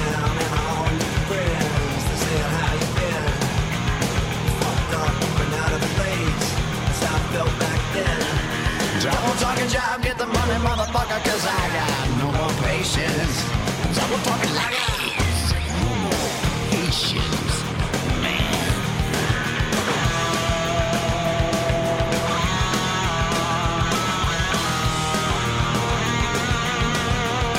Und Axel wollte eben den Sound erweitern, experimentieren mit Instrumenten, zum Beispiel hier die spanische Gitarre äh, bei Double Talking Jive reingebracht, dann gibt es bei Pretty Tied Up eine Sitar, es gab Punk-Tracks da drauf, wie Garden of Eden, dann Industrial Rap im letzten Track My World, ganz schreckliches Ding. Oder auch ausgefallen für Hard and Heavy, kann man sagen, obwohl zu Südstaaten-Rock passt, war dann das Banjo am Ende, wir haben es vorhin schon gehört, bei Don't Cry. Mhm. Ähm, Finde ich echt ein Wahnsinnssong und äh, da können wir jetzt auch nochmal kurz rein. Wir hatten ja, ja nicht äh, am Anfang im kurzen Fünf-Quiz. Vielleicht hört ihr auch Shannon Hoon im Hintergrund raus, auch einer äh, Sänger einer meiner Bands, die ich damals viel gehört habe, Blind Melon. Ah ja, stimmt. Äh, no Rain war sein Song und Shannon Hoon war auch so ein, war die Schwester von Shannon Hoon, war eine Kindheits-Jugendfreundin von Axel und darüber haben die beiden sich dann auch kennengelernt. Vielleicht hört ihr auch einfach die Stereotypen Supertunes zu dieser Folge dann. Genau, haben wir noch gar nicht erwähnt, ja. Wo dann natürlich auch Don't Cry drauf ist oder auch der Track mit Alice Cooper, äh, The Garden, nämlich äh, auch auf diesem Album. Aber jetzt hier erstmal für euch kurz Don't Cry. I know how you feel inside.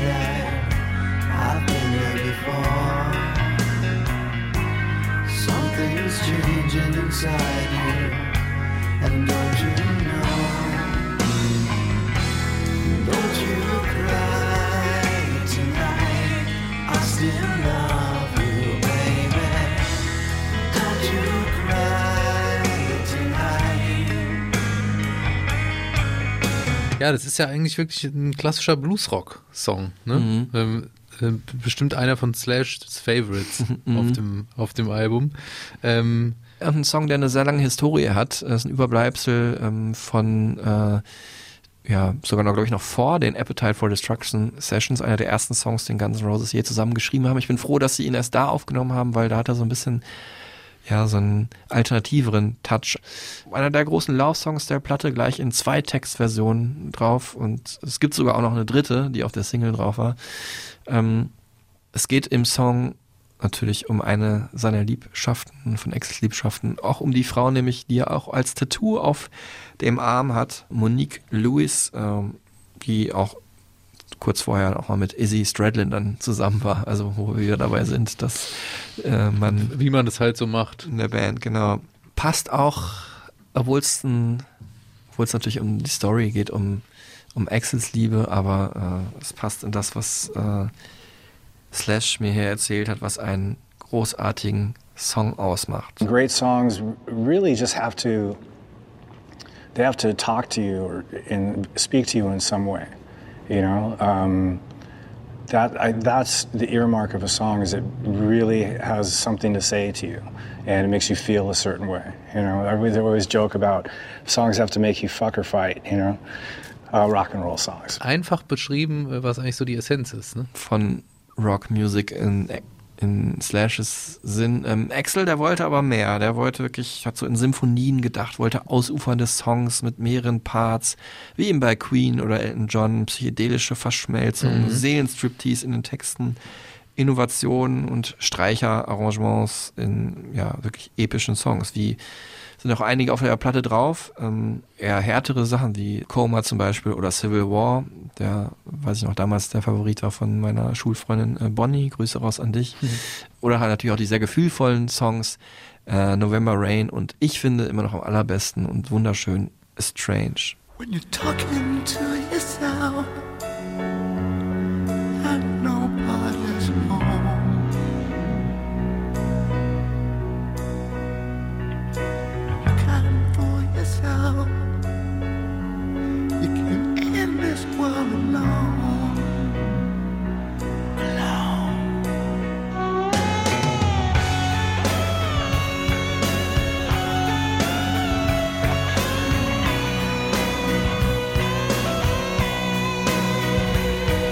ein sehr interessanter Song, neun Minuten lang, wirklich über die gefühlvolle, introvertierte Seite von Axel Rose, wie er da ein Beziehungsende verarbeitet, äh, dass es da vorbeigeht, ist strange. Also man entfremdet sich, ne?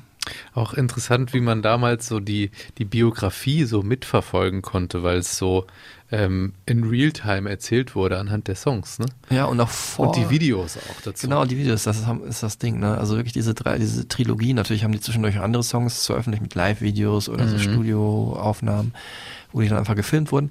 Aber das war echt das, ähm, das Krasse, diese Trilogie in Don't Cry November Rain und Estranged, weiß ich noch, wie ist bei Estranged dann äh, Axel passend zu den Delfin-Soundmäßigen Gitarrenklängen von Slash da durchs Wasser schwebt. So, so sieht so aus, als würde er da ertrinken und dann aber doch nochmal auftaucht und sich und gerettet wird, glaube ich, vom Hubschrauber oder so. Also, oh, wie teuer diese Videos auch Ja. Wahnsinn. Also unglaublich. Und es- Aber halt auch ein richtiger, so richtige Filme waren das. ja, ne? Wahnsinn. Ja.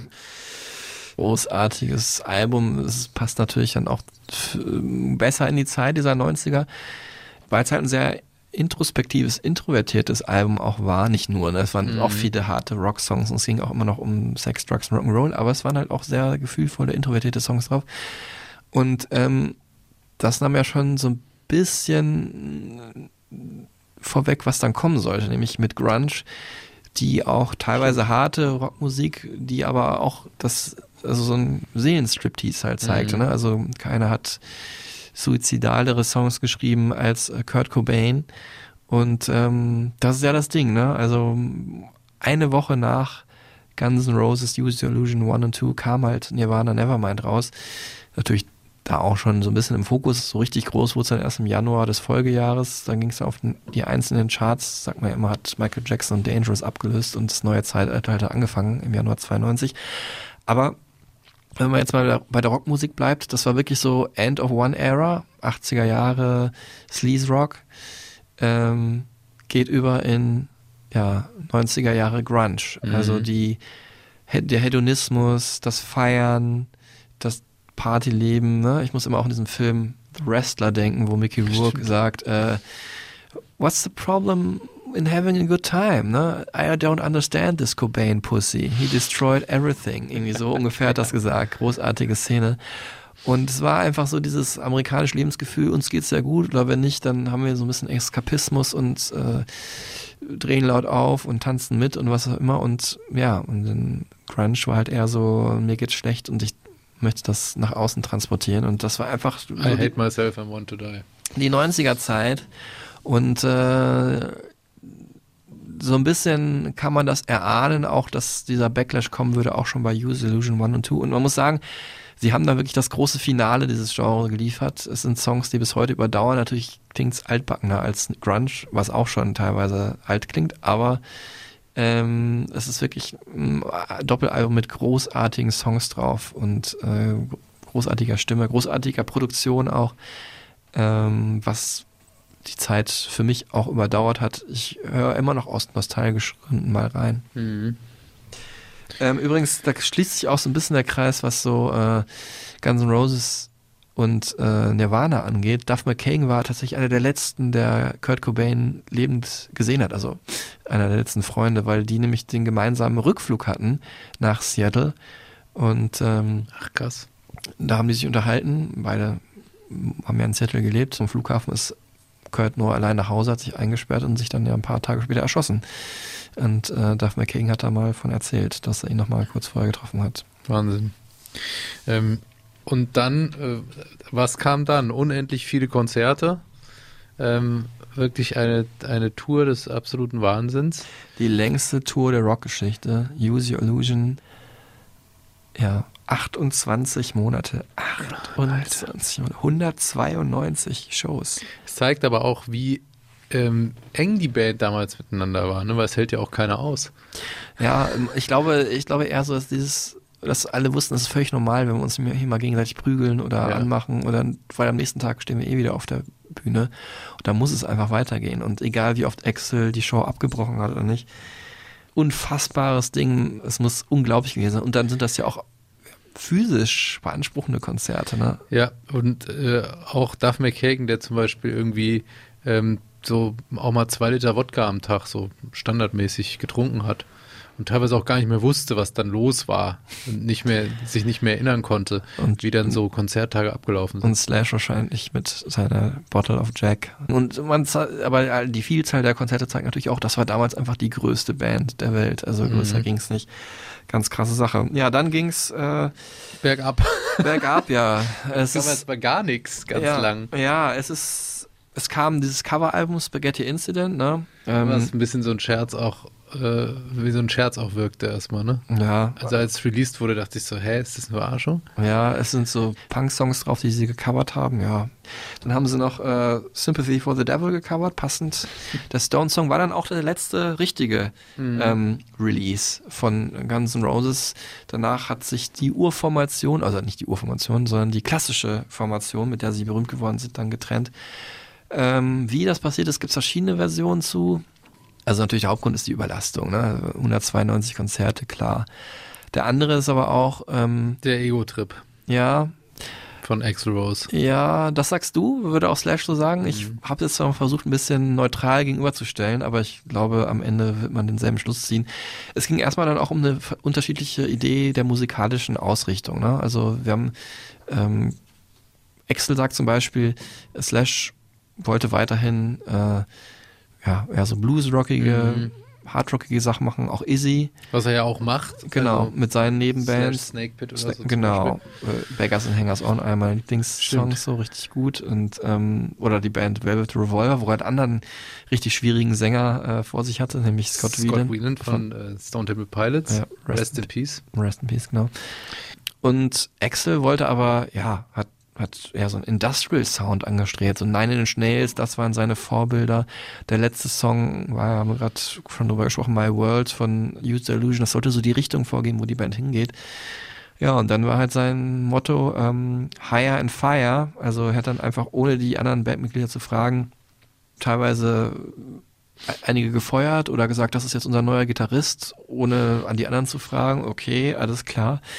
Dann, äh, ja, natürlich sein ständiges zu spät kommen, was es unmöglich gemacht hat, mit ihm zu arbeiten. Also, Duff hat dann auch mal gesagt, also die Proben waren angesetzt um 10 Uhr vormittags und Axel kam dann halt um 4, also in der Nacht des nächsten Tages. Nicht um 4 Uhr nachmittags, sondern 4 Uhr morgens in der Nacht des nächsten Tages. Der hat es also wirklich auf die Spitze getrieben, sodass man es einfach nicht mehr aushalten konnte. Und Axel hat sich gedacht, ich gründe ja einfach irgendwie eine neue Band. Ähm, wer mit will, kann mit. alten Namen halt. Mit dem alten Namen hat sich den Namen irgendwann mal in so einem dubiosen Deal auch, weil er gesagt hat, ich gehe jetzt nicht auf die Bühne, wenn er nicht Der wollte die unterschreibt. Namensrechte komplett für sich haben, ne? Genau, hat er auch Ja, bekommen. Hat er bekommen. Und er sagt, das war ein ganz normaler Deal so und die Bandmitglieder sagen, der hat uns irgendwann gesagt, okay, ich gehe nicht mehr auf, nie wieder auf die Bühne, so kurz vorm Konzert, wenn ihr nicht alle unterschreibt, dass äh, ihr mir die Namensrechte abtretet. Und Ich muss sagen, könnte ich mir auch gut vorstellen, dass das so passiert ist. Ähm, obwohl Axel sagt, das, äh, das ist erfunden und erlogen und die anderen haben alle Drogen genommen, wissen es nicht mehr so genau.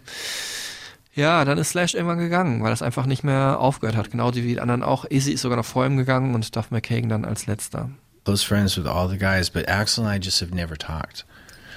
And and there's been a lot of sort of animosity that's perpetuated by the media, so it keeps us that much farther apart.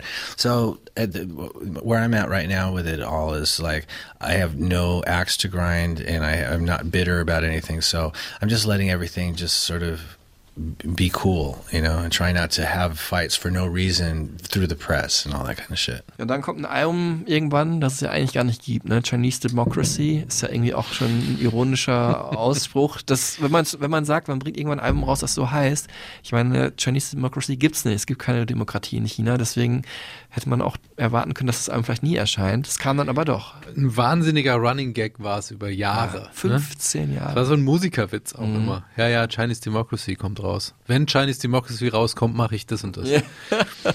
Unglaublich, ja. Also, und dann kam es doch nach 17 Jahren nach äh, Use Your Illusion 1 und 2 oder ähm, kam dann halt das richtige nächste Studioalbum.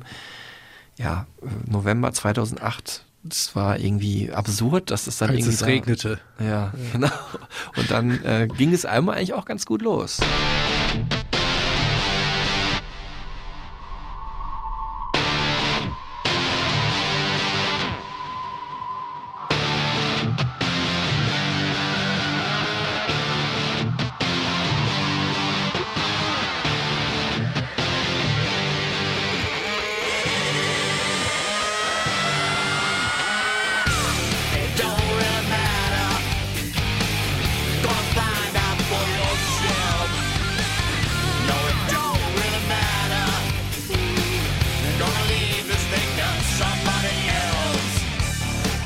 Danach, äh, ja, also ich will, es wurde von Kritikern schon eigentlich auch gelobt, ne? Aber, also jetzt nicht richtig gefeiert, aber war schon anerkannt.